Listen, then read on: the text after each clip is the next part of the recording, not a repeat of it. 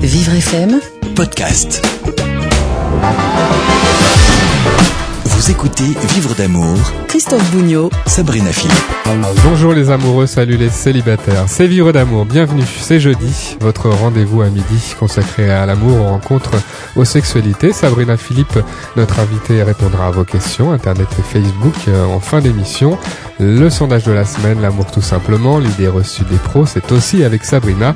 Et notre invité du jour s'appelle Ruven Ogien, directeur de recherche au CNRS, écrivain, philosopher ou faire l'amour. C'est son livre qui va à l'encontre des idées reçues et notamment celle de l'amour qui dure toujours jusqu'à ce que la mort vous sépare. On connaît cette formule euh, du mariage à laquelle est associée aussi l'histoire de Roméo et Juliette.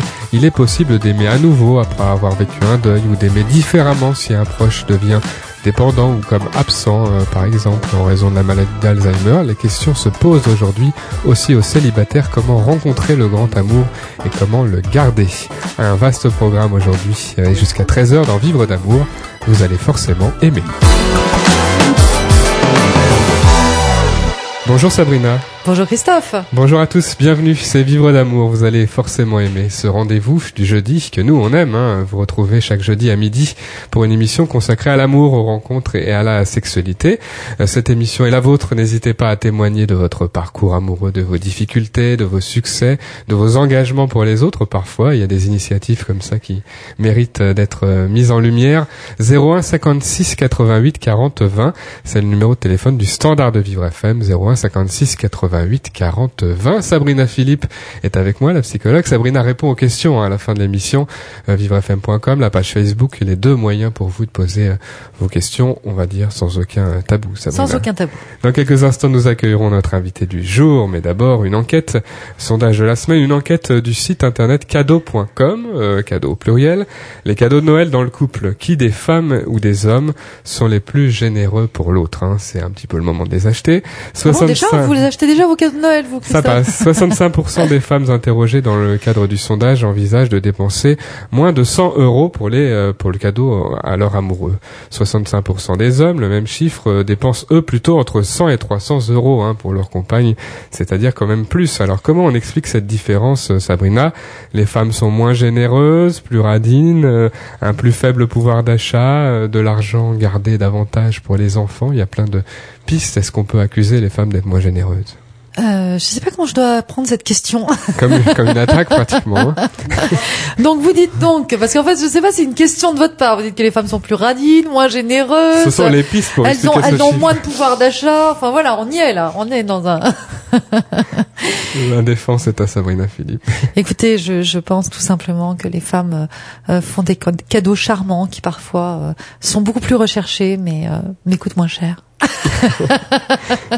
On peut appliquer cette expression, c'est le geste qui compte. euh, on peut impressionner euh, ou émouvoir son amoureux avec pas grand-chose. On peut toujours émouvoir avec pas grand chose, ça c'est clair, bien sûr.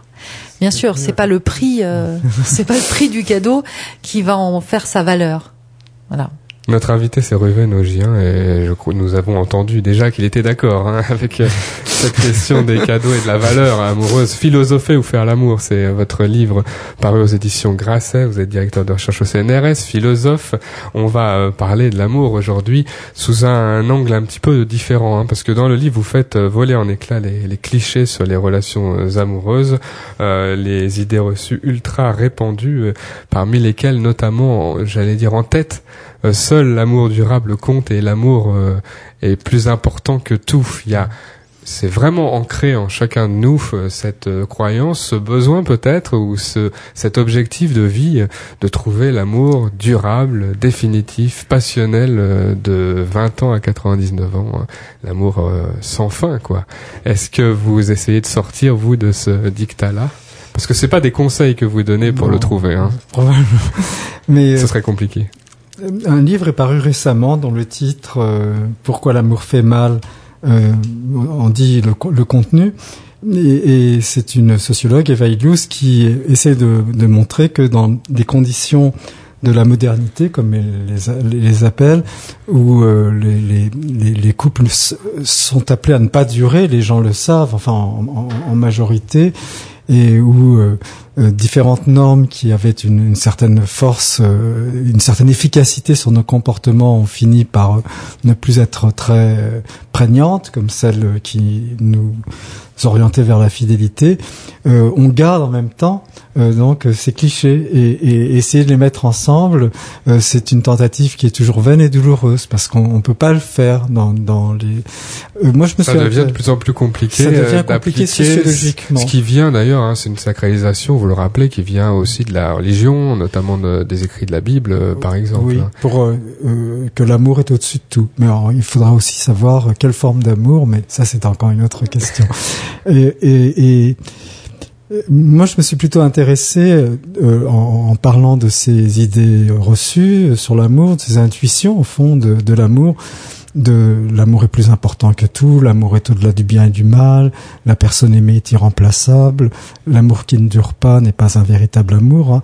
Euh, tout, tout ça du point de vue logique et moral, c'est-à-dire du point de vue de la valeur de ces, comme je les ai prises au sérieux, si vous voulez, et je me suis, je, je- je- n'étant pas sociologue, je me suis pas intéressé aux ravages euh, euh, qu'elles provoquaient dans l'esprit des gens par rapport aux possibilités qu'ils ont vraiment de les réaliser, qui sont finalement assez faibles dans, dans notre euh, so- société. Donc, euh, je, je, je pense que là, de, de, de ce point de vue, l'idée que l'amour est plus important que tout, il est difficile de, le, de, de nier que ce soit une des intuitions que nous avons à ce propos. Euh, comme je le disais, euh, euh, est toujours euh, soutenue par les chansons populaires, euh, comme celle de sans, sans, amour on n'est rien du tout. Puis aujourd'hui, je crois. Alors vous, vous, parliez de, je, je, me souviens plus très bien finalement qui est. j'ai fait une autre citation.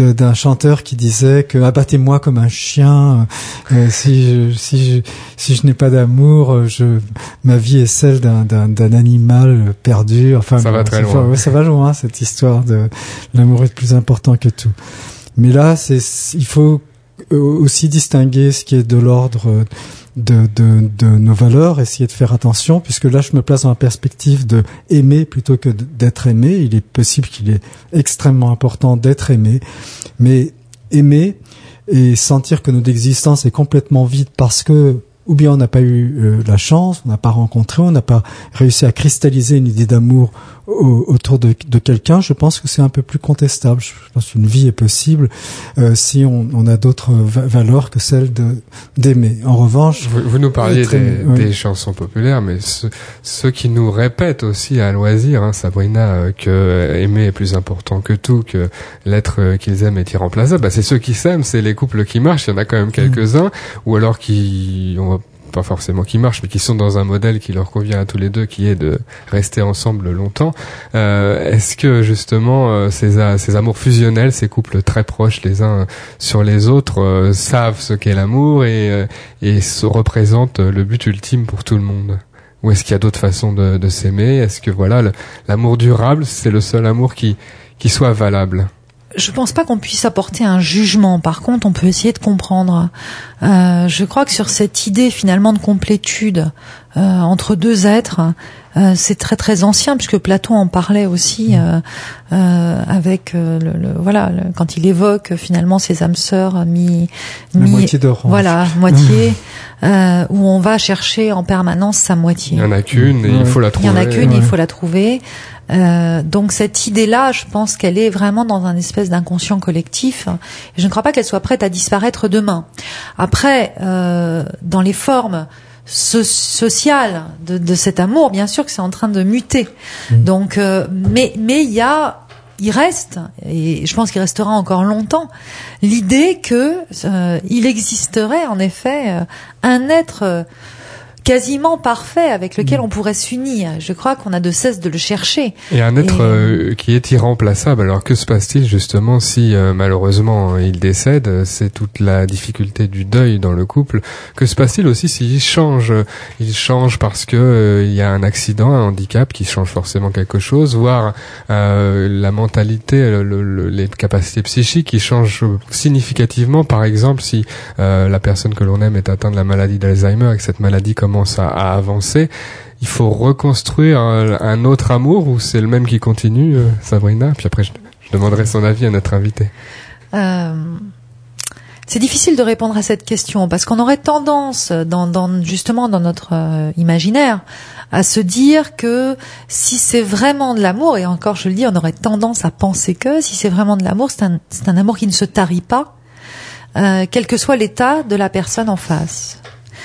Euh, et justement, on évaluerait finalement la force de cet amour au fait qu'il ne se tarisse pas. Oui. Ruvenogien, alors c'est euh, c'est une vraie réalité là qu'on décrit par rapport à cette question l'être aimé est-il vraiment irremplaçable? La réalité du deuil ou de la maladie qui change, euh, qui confronte vraiment hein, ces personnes-là à cette question. En fait, nous avons deux problèmes. Celui de la durabilité de la relation, un amour qui ne dure pas n'est pas n'est pas authentiquement un amour, et puis il y a la question qui est liée, euh, qui est celle de l'irremplaçabilité de la personne aimée. Alors, du point de vue de l'irremplaçabilité, malheureusement euh, pour euh, les grands romantiques, on peut dire de façon plutôt réaliste ou cynique, comme vous le souhaitez, que les gens sont remplaçables en fait, que comme on dit, les cimetières est plein de gens irremplaçables qu'on a oubliés et, et- et- et en fin de compte, une des choses les plus euh, euh, déprimantes, c'est de savoir que souvent les gens sont même peut-être plus heureux quand la personne euh, à laquelle il disait qu'il tenait tellement a disparu et qui recommence une autre vie, qui trouve quelqu'un d'autre. Donc, au fond, du, du- du point de vue, je, je dirais platement sociologique, les, les gens se, sont remplaçables. Et ça peut être important d'entendre aussi pour ceux qui nous écoutent qu'on peut retrouver l'amour si on perd quelqu'un ou qu'on peut retrouver l'amour avec le même si si les choses ont changé. Et puis, il y a, y a la, question philosophique de savoir si on aime quelqu'un pour ses qualités ou si on l'aime pour quelque chose qui est au-delà des qualités. Alors, qu'est-ce que j'appelle des qualités? C'est plutôt des propriétés. C'est pas toujours des choses po- positives, mais c'est dire, par exemple, j'aime X, enfin j'aime une personne parce qu'elle est euh, belle, intelligente, euh, charmante, euh, euh, érotique, je ne sais pas, on peut allonger la liste. Mais dans ce cas-là, le problème logique qui se pose, c'est que si on trouve quelqu'un qui a un plus grand nombre de ses qualités, euh, alors on devrait changer pour elle? Non. C'est qu'on on aime quelqu'un pour autre chose, quelque chose qui va au-delà. Pascal avait déjà posé cette question, euh, mais lui avait répondu qu'en effet, on ne pouvait pas aimer quelqu'un autre, pour autre chose que ses, que ses Bah, C'est ce qualités. que- c'est ce que- qu'on recherche tous, c'est-à-dire ce qu'on recherche, c'est l'amour inconditionnel. Euh, qui est Enfin, apporté notamment par les parents et notamment cet amour maternel qui se doit d'être inconditionnel, quel que soit l'enfant, elle l'aimera tel qu'il est. On l'a connu cet amour tous euh, dans Alors on les premières pas, années. on l'a pas, pas tous connu mais- justement, mais mais mais ceux Oui. qui l'ont connu et ceux qui ne l'ont pas connu d'ailleurs ont soif de retrouver Mm. cet amour inconditionnel. Oui. Et euh, ce que vous dites, Sabrina, parfois, c'est qu'il faut le, ça se retravaille quand on est dans un couple de longue durée. euh, L'amour, les sentiments, enfin l'autre change de toute façon. Donc il faut, euh, c'est pas gagné euh, si on s'aime dès le départ. euh, il va falloir euh, le retravailler cet amour. C'est pas le retravailler, je crois que c'est l'entretenir, mais c'est encore autre chose. C'est au-delà des sentiments, c'est plus dans un quotidien. Moi, je voyais plutôt le, le, le fait de donner une, une certaine durée à, à- à l'amour n'exige pas simplement de l'amour, mais aussi beaucoup de violence. Enfin, c'est ce que j'essaie de, de défendre. Il faut savoir crier, hurler, dire qu'on est irremplaçable, que le coût de notre remplacement serait extrêmement élevé pour la personne. Et, et finalement, il y a, il y a le- tout, tout cette violence qu'il y a aussi dans les relations de couple que je ne vois pas euh, de façon nécessairement consensuelle, elle fait partie de l'irremplaçabilité. C'est pour ça que j'ai essayé de développer une conception stratégique de l'irremplaçabilité, disant qu'on n'est pas irremplaçable pour ces différentes raisons que j'ai évoquées, parce qu'on ne sait pas si ce sont nos qualités plutôt que notre être qui compte, ou parce qu'en de fait, euh, pratiquement les gens sont, sont remplacés, mais plutôt euh, c'est parce qu'on utilise des stratégies qui vont rendre le coût de notre remplacement extrêmement élevé, euh, et qui fait que finalement on n'est pas irremplaçable, mais on le devient si on, on- on est assez fort dans la confrontation à l'intérieur d'un couple. On va se retrouver dans quelques instants pour la suite de cette émission de Vivre d'amour et dans une dizaine de minutes maintenant, Sabrina Philippe en fin d'émission répondra à vos questions internet et Facebook. À tout de suite. À tout de suite. Vivre d'amour. Christophe Bougnot, Sabrina Philippe. Vivre d'amour, c'est jusqu'à 13h. Vous allez forcément aimer notre rendez-vous du jeudi. J'ai la joie d'être avec Sabrina Philippe, la psychologue, chaque jeudi. Avec vous aussi, hein. N'hésitez pas à témoigner 01 56 88 40 20. Ruvenogien est notre invité, philosophe. Philosopher ou faire l'amour aux éditions Grasset. On va continuer dans quelques instants cette réflexion avec, euh, avec des discussions autour des rencontres, hein, puisque c'est ce qui intéresse tous les célibataires qui nous écoutent probablement. Juste avant l'idée reçue des pros, les professionnels en établissement, les portes des chambres des résidents doivent rester ouvertes euh, pour pouvoir intervenir plus rapidement. Est-ce que c'est bien Est-ce que c'est pas bien, Sabrina? Mais c'est surtout un manque de respect de l'intimité, en fait, des résidents. Et en réalité, ouvrir une porte, ça prend pas beaucoup de temps, si ce n'est quelques secondes. Donc, euh, c'est, même pas que c'est bien ou c'est pas bien, c'est inadmissible. Qu'est-ce que ça change pour un adulte handicapé de, de- qui vit en établissement d'avoir euh, d'être dans sa chambre avec la porte fermée euh? Bah, sachant tout simplement que ça lui fait un espace clos qui est à lui et rien qu'à lui, et où il peut aussi euh, faire ce qu'il veut, ce qu'il veut dans sa chambre et ce qu'il veut avec son corps. Et ça, c'est très important. Ça fait partie de nos de nos droits d'être humain, de pouvoir faire ce que l'on souhaite avec son corps. Ça veut dire que quand on vit en établissement euh, médico-social, on vit chez soi quand même. On doit être chez soi. On n'est pas dans un espace public euh, tout à fait. Exactement. Déjà, il y a as- suffisamment justement d'espace public dans ces établissements où la personne a très peu de moments en général euh, seule, ou parfois trop, mais c'est une autre question. Euh, donc c'est très important de pouvoir respecter l'intimité. Rencontrer l'amour, rencontrer euh, l'amour durable, euh. Est-ce que les euh, philosophes euh, antiques avaient imaginé nos manières actuelles de trouver l'amour, c'est-à-dire Internet, c'est-à-dire les réseaux sociaux? Bon, de, tout temps, le, le, le, sous la forme du mariage, le, le- les choix étaient des choix rationnels, raisonnés de la part de la famille. Il ne fallait pas euh, euh, déroger à la condition sociale. Il y a toujours eu des choix aussi en, en matière de beauté, en matière, enfin quand on, on a, on est, on est capable d'accéder à, à cet immense marché euh, matrimonial. C'est l'équivalent de des critères euh, sur les Oui, sites. je hein, pense ce que que par exemple, ça me ça me choque pas particulièrement que les gens choisissent sur catalogue, etc. C'est parce qu'on a l'impression qu'ils ont oublié complètement cette longue histoire du mariage arrangé et, et- et aussi du fait que les choix amoureux ont toujours été des des des des, des choix qui sont euh, guidés par euh, une certaine idée qu'on a du prince charmant, euh, de ses qualités. Oui, oui, même au-delà de ça, parce que quand on lit euh, euh, L'art d'aimer euh, d'Ovide, justement, on, il- qui, qui explique très bien comment finalement euh, euh, s'attirer les grâces d'une femme, d'un homme, et il va assez loin d'ailleurs dans ses explications. Euh, ça pourrait être tout à fait repris aujourd'hui dans nos magazines féminins. C'était vraiment un petit peu ça Moi, je trouve c'est très. On, on dit souvent que l'amour se commande pas, et nous avons l'image du Cupidon, les yeux bandés, qui tire ses flèches un peu au hasard. D'ailleurs, comme il est un peu facétieux, il les tire sur les mauvaises personnes, donc ils sont obligés ensuite de de- de- d'être ensemble. Mais euh, même dans, dans ce qu'on appelle le caractère involontaire de la passion, celle qui nous tombe dessus euh, et de laquelle on peut rien, comme dans un coup de foudre, il y a énormément de choses volontaires. Par exemple, on peut choisir de ne pas revoir la personne. On peut arranger d'une certaine façon l'appartement dans lequel on va le recevoir. Si on fait toutes les petites choses euh, qui, ont- qui sont volontaires dans l'involontaire, on s'aperçoit que cette idée qu'on peut pas se mettre en position d'aimer comme Pascal disait qu'on peut se mettre en position de croire, euh, je pense que c'est assez naïf.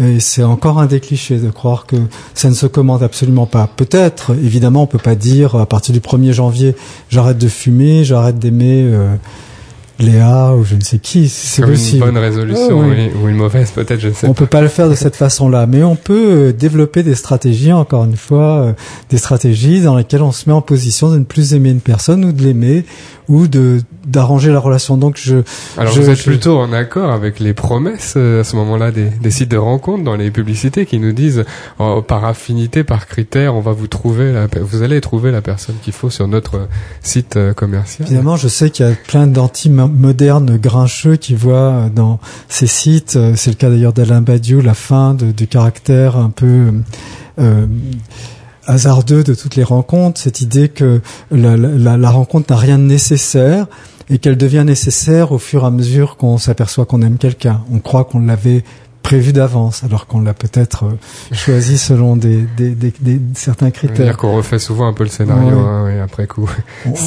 Sabrina, c'est on- plutôt ce que j'aurais tendance à penser. Il y a beaucoup de sites euh, qui euh, promettent, euh, qui promettent de trouver l'amour. Et puis les sites, on les utilise tous. Alors on va pas se mettre à dire non plus que les sites sont, sont mal, mais on a constaté à travers plusieurs témoignages ici que ceux qui cherchaient le plus trouvaient le moins. Alors qu'est-ce qui se passe? Euh, non, je pense que, que c'est un outil comme un autre aujourd'hui. C'est comme c'est un boulevard sur lequel on se promène, Internet. Mm. Et dans sur ce boulevard où on se promène, on fait différents types de rencontres. Euh, et dans ces rencontres, il peut y avoir des rencontres d'un soir, des rencontres amoureuses, des rencontres d'une vie. Mais c'est vraiment un boulevard. Donc, euh, en cela, je dirais que euh, c'est une façon virtuelle de se promener, mais on se promène toujours et on s'est toujours promené dans les rues en regardant euh, les hommes et les femmes euh, se regarder. C'est une autre façon de se regarder. En réalité, et ça ne change rien, je pense vraiment, euh, à, au processus amoureux. C'est-à-dire qu'en effet, euh, parfois on va tomber amoureux, parfois pas du tout. Euh, parfois il va y avoir une passion, parfois il y avoir, ça va être de raison, mais ça ne change rien en réalité. Vous insistez sur le Sabrina, sur l'image, euh, le premier contact visuel, ça peut être sur Internet, ça peut aussi encore, heureusement, être dans la rue. euh. C'est pas interdit. Dans le livre, Ruven, il est question des, des personnes aveugles, je crois. euh. Oui, ça c'est c'est une euh, idée que je n'ai pas assez développée malheureusement, mais c'était en référence à Platon. Platon voyait euh, une, sorte d'escalade de l'amour qui commençait par la vision de la beauté physique euh, de préférence d'un être masculin et qu'il appliquait à tous les êtres qui avaient la même beauté, qui nous donnait ensuite l'idée du beau et nous faisait accéder à des idées éternelles. Donc, si vous voulez, le, le- la vision du corps de l'autre était le déclenchement de cette marche vers euh, la reconnaissance des idées éternelles. Mais on peut dire que d'une certaine façon, la vision a toujours occupé une place assez importante, et celle de la beauté physique. Euh, je pense c'est un cliché que j'ai pas analysé, mais j'aurais pu le faire aussi. La beauté physique, qu'elle soit imaginée ou qu'elle soit euh, objective, si tant est que ça a du sens de dire que la beauté physique peut être euh, objective. Donc il, il faut avoir ce sentiment que la personne est belle, est belle visuellement. Et, donc euh, l'une des implications de cette de cette idée, de cette idée reçue, c'est que les personnes qui ne voient pas donc ne pourraient pas être amoureuses. Et je parle aussi en référence euh, donc à cette euh, longue tradition platonicienne. Et c'est une question que je, pose. Alors je crois, j'essaye d'imaginer ce que Platon aurait répondu. Il aurait essayé de dire oui, en effet, il faut trouver une place pour cette intuition que les personnes qui ne voient pas sont capables d'amour. Comment Oui. faire quand j'ai posé tout ça? Alors il y a d'autres moyens quand même, de- pour revenir à un côté un peu plus pratique euh, Mhm. avec vous, Sabrina Philippe, euh, d'autres moyens que, que l'image pour se rencontrer, on va dire. C'est-à-dire, qu'est-ce que vous voulez dire par la là vision la beauté vision, le regard. Oui, oui, en même temps, en même temps, c'est c'est intéressant parce que c'est une. Je crois que dans cette vision, en fait, c'est la c'est la transformation de la vision que l'on a de l'autre, qui est d'ailleurs très personnelle, car la façon dont je vous vois n'est pas la façon dont mon voisin vous voit, Christophe. Et c'est ça qui est intéressant. Et on a tous une vision très personnelle de l'autre et du monde qui nous entoure. Et dans l'amour, en fait, c'est cet éclairage, comme un comme un rayon de soleil qui vient se poser sur l'autre et qui le fait voir différemment. Donc, euh, en ce sens, je dirais que quand on n'a pas la vue, on ressent, on touche, hein. Et donc on entend, et on peut entendre, ressentir et toucher différemment. L'amour tout simplement, juste avant une dernière question, vous allez voir très compliquée à notre invité. Euh, L'amour tout simplement qui parle de- des rencontres euh, sur Internet et de la dangerosité. C'est dangereux de rencontrer sur Internet? Oui, non Euh, c'est dangereux. Alors non, ce n'est pas que dangereux. Ce n'est pas dangereux à partir du moment où on prend les mesures nécessaires pour ne pas se mettre en danger, qui sont, rappelons-le brièvement, je pourrais pas les dire toutes ici, mais ne pas donner de rendez-vous chez soi, ne pas aller chez quelqu'un que l'on ne connaît pas, ne pas monter dans une voiture que l'on ne connaît pas, euh, se- toujours se donner rendez-vous dans un lieu public et pas pour que pour le premier rendez-vous, mais pour les premiers, s'assurer de avec qui euh, avec qui on a rendez-vous. Enfin voilà, plein de choses comme ça. Ruven euh, la voici la question. Dans un siècle, à quoi ressemblera l'amour et, à quoi ressembleront les rencontres Oh, je ne peux pas dire à quoi ça ressemblera, mais je peux question. dire à quoi j'aimerais que ça ressemble. Et j'ai- j'aimerais euh, qu'on ait fait d'autres inventions que celle euh, du couple fidèle, éternel, euh, qui est une source à la fois de malheur sociologique et d'erreurs euh, philosophiques. C'est un point de vue. Philosopher ou faire l'amour, votre livre aux éditions euh, Qu'avez-vous Grasset. choisi d'ailleurs, philosopher ou faire l'amour finalement? Je pense qu'au début, je- j'essaie de préciser que c'est pas un ou exclusif. Hein. On peut faire les deux. Essayez si vous voulez de faire les deux à la fois. C'est publié aux éditions Grasset. Merci Ruven Augien. Merci. Merci à vous. Dans quelques instants, Sabrina répond aux questions Internet et Facebook. Ça s'appelle? Juste une question d'amour. À tout de suite. Vous écoutez Vivre d'amour Avec Christophe Bougnot et Sabrina Philippe. Juste une question d'amour, c'est la dernière partie de notre émission. Tous les jeudis, Sabrina Philippe, la psychologue, répond à vos questions. Vivrefm.com, la page Facebook, euh, en envoyant vos messages, toutes vos questions sur l'amour, les rencontres, euh, la sexualité. La question de Paxi qui nous écrit des lilas. Ma famille considère qu'un garçon hémiplégique comme moi ne devrait pas aller dans les concerts ou en boîte parce que la foule pourrait me faire tomber. Alors il m'accompagne partout ou m'interdit certaines soirées. Comment annoncer que je veux maintenant habiter seul et prendre mes propres décisions. Bah écoutez, il va falloir être euh, le dire, euh, Paxi. Le dire avec une certaine force parce que vous n'aurez pas le choix, parce que vous allez vous devoir vous opposer. Parce que là, il y a une pression familiale, il va falloir aller euh, contre cette pression. Parce que voilà, la famille va pas céder si rapidement. Mais si vous êtes déterminé, il faut y aller. Mais ça veut dire aussi que vous êtes dans la confrontation jusqu'à ce qu'ils acceptent. Hein. Hmm. C'est pas facile ça.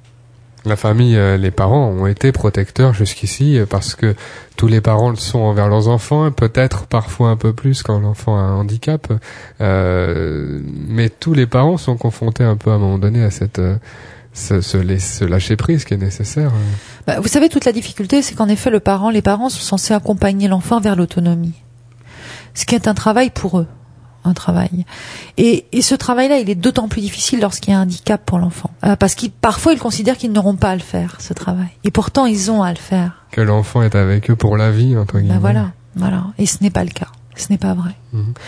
Donc, euh, vous devez vous rebeller. Le risque qui est évoqué ici dans la question, euh, par exemple, d'être renversé un peu dans la foule, ça ne justifie pas pour vous, Sabrina, de, de ne pas sortir, par Évidemment. exemple il y a des mesures de précaution qu'on peut prendre, mais euh, tout le monde peut être renversé dans la foule. Hmm. Non, c'est une façon de voir le monde euh, de façon très euh, angoissante, le monde extérieur, qui pourrait être dangereux. Mais ça, il y a des personnes, il y a des, des, parents malheureusement qui véhiculent cette idée à des enfants alors qu'ils n'ont pas de handicap. C'est-à-dire que le monde extérieur est dangereux, donc il faut il faut rester à la maison. Oui, ça ça, ça provoque un peu des, des, réserves après des limites bien sûr, contre lesquelles il faut aller. Courage, Paxi. Vos questions sur l'amour, les rencontres. Sébastien nous écrit de Clermont-Ferrand. J'ai été marié avec une femme puis nous avons divorcé. Elle m'a quitté pour déménager et reprendre ses études. Depuis deux ans, on se manque terriblement et je voudrais lui proposer de nous remettre ensemble. Est-ce que c'est une bonne idée? Quelles sont les techniques qui fonctionnent pour récupérer son ex? Vous savez, Sébastien, je pense qu'il n'y a pas de technique. Mais il faut que vous considériez que c'est une nouvelle femme à conquérir. Si vous repartez sur les bases du passé, vous allez dans le mur.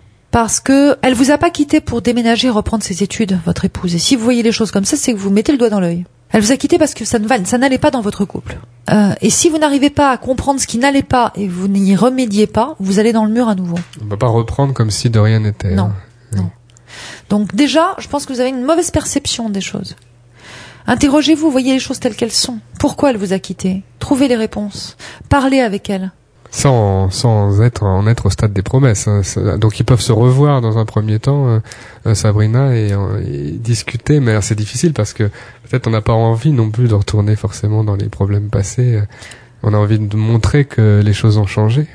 C'est vrai. Mais il faut néanmoins essayer quand même de comprendre pourquoi l'autre est parti. Sinon, vous allez dans le mur, vous allez recommencer exactement les mêmes erreurs. Mhm. Certains y parviennent. Hein. Il y a des histoires qui reprennent. Il y a des histoires qui reprennent, qui reprennent tellement bien qu'elles durent toute la vie.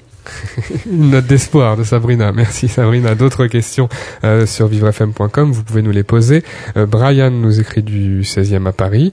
J'ai 17 ans, je suis atteint de la myopathie depuis euh, ma naissance. Je vais bientôt devoir être en fauteuil roulant. Est-ce que ça va faire fuir toutes les filles? Comment faire pour qu'elles ne s'arrêtent pas à ça? Est-ce que ça va faire fuir toutes les filles? Toutes, non. Certaines, oui. Vous savez qu'ici, on n'aime pas la langue de bois. Pour comment faire pour qu'elle ne s'arrête pas à ça? Gardez votre joie de vivre, gardez votre envie de vivre, gardez votre sourire, gardez votre bonne humeur, gardez vos passions. Mhm. Vous n'êtes pas qu'un corps, vous êtes aussi plein d'autres choses. Et c'est ça qui sera attirant. Et si vous arrivez à accepter ce fauteuil, l'intégrer, alors il sera accepté, accepté par les autres. C'est si vous ne l'acceptez pas, que les autres ne pourront pas l'accepter de toute façon. Ça veut dire que les autres, euh, que ce soit en soirée, entre amis, euh, en boîte même, les autres lisent en nous comme dans un livre ouvert et il faut envoyer des, des ondes positives, j'ai envie de oui, et puis justement, pour aller en boîte, bah faut, faut pas avoir peur d'y aller en fauteuil, par exemple, vous voyez? Mhm. Donc voilà, donc gardez votre joie de vivre. Il faut oser les rencontres. Euh, D'autres questions sur l'amour, les rencontres, la sexualité. Euh, la question de Juliane maintenant. Juliane nous écrit de Lyon. Je croise le même homme tous les matins dans le métro et nous avons plusieurs fois échangé des regards. J'ai un gros coup de cœur, mais je suis déjà en couple. Aïe. Puis-je quand même faire sa connaissance pour vérifier s'il est comme je l'imagine? Est-ce un risque pour mon couple? Comment m'y prendre? Je vais dire un truc, Juliane. Moi, je ne crois absolument pas qu'on puisse regarder ailleurs à partir du moment où on est bien dans son couple. Parce qu'on les voit pas.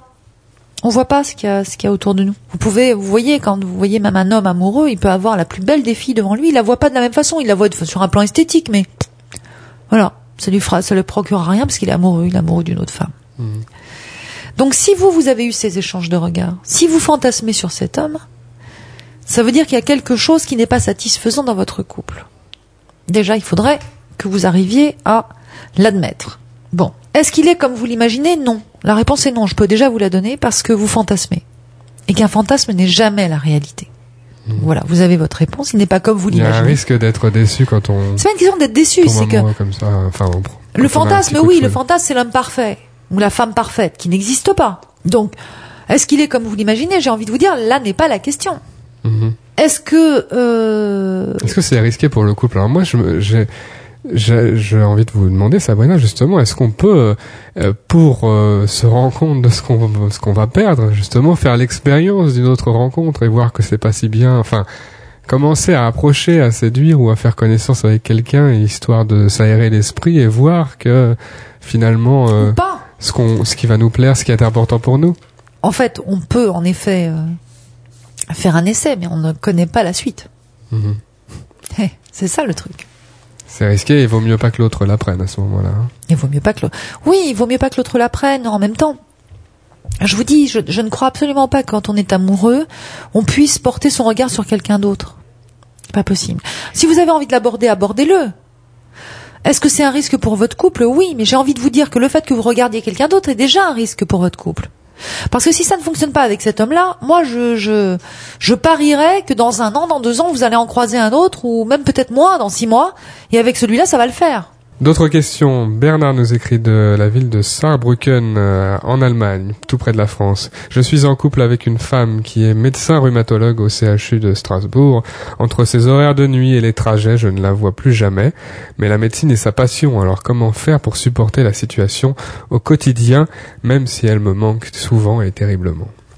Bernard, je pense que la passion de votre femme, c'est aussi pour ça que vous l'avez aimée. C'est-à-dire qu'on aime les gens quand on les rencontre, on tombe amoureux de quelqu'un dans sa globalité. Et la passion, évidemment, est une grande euh, composante hein, de, de, de l'autre. Mhm. C'est aussi pour ça que vous l'aimez. C'est une rhumatologue, c'est une femme passionnée par son métier qui aime la médecine. Le quotidien avec elle, ce sera toujours celui-là parce que c'est ça son choix de vie. Elle vous manque certes, mais vous, est-ce que vous avez une passion? Moi, j'ai envie de vous retourner la question. Peut-être que c'est ça qui vous manque. Vous la voyez passionnée, vous la voyez partie.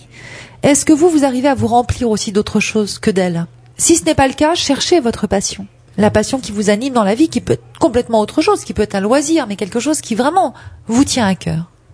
Voilà. Quand on s'aime euh, très fort euh, et, on- et qu'on compte euh, passer le reste de sa vie avec quelqu'un, on est tenté aussi de compter un peu le temps euh, et de se dire que à chaque chaque soirée qu'on loupe, euh, c'est une soirée de moins pour euh, le temps total de la vie passée ensemble. Est-ce que c'est comme ça qu'il faut réfléchir? L'autre manque, que, bah, ça c'est un oui, vrai un sentiment qu'on ressent en tout cas. Bien sûr, l'autre manque, mais en même temps, euh, vous pouvez vous voir tous les soirs et longtemps et qu'il ne se passe rien d'extraordinaire. Vous pouvez vous voir moins et en faire de très très jolis moments. C'est pas le temps qu'on passe ensemble, c'est la qualité du temps qu'on passe ensemble qui est importante.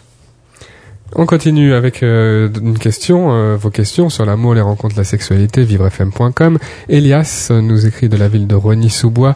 Je suis aveugle, j'ai les yeux abîmés depuis ma naissance. Mes amis valides me proposent de mettre des prothèses pour le côté esthétique, mais je trouve superficiel les gens qui s'arrêtent à ces détails. Qu'en pensez-vous? Est-ce une étape obligatoire pour m'aider à trouver l'amour? Je ne sais pas, Elias, en tout cas, si c'est une étape obligatoire, mais si vos amis vous le disent, c'est que ça doit être un petit peu gênant, peut-être, à la vue, pour les autres. Alors, si on se dit non mais moi je suis super bien dans mes baskets, euh, je me sens bien, ça m'est égal, c'est une chose. Si on se braque en se disant non mais de toute façon euh, tout ça c'est superficiel, ça sert à rien, c'en est une autre. Parce que non c'est pas superficiel et non ça sert pas à rien. C'est pas une étape indispensable pour trouver l'amour, mais ce qui est certain, c'est que c'est important aussi que dans les yeux de l'autre, des autres, euh, vous puissiez vous plaire aussi. Alors c'est pas que du superficiel. Voilà. Et puis on est aussi dans une société, et ça a toujours été. Je dis, on est dans une société. Le monde a toujours tourné comme ça, hein, où il y a un attrait physique. C'est une réalité. Les, a- les amis, euh, s'ils lui, lui donnent ce conseil, c'est plutôt en général euh, par bienveillance. hein, c'est plutôt pour Bien sûr. parce que ça peut.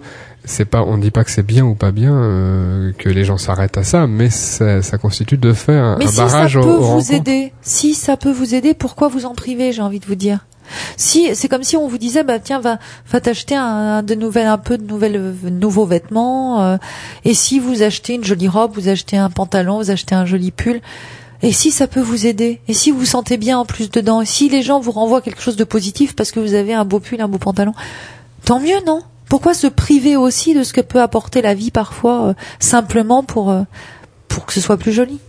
N'hésitez pas à poser toutes vos questions à la psychologue Sabrina Philippe chaque euh, jeudi dans l'émission vivrefm.com, la page Facebook en envoyant un message. Vous pouvez témoigner aussi 01 56 88 40 20. On a plaisir à vous entendre.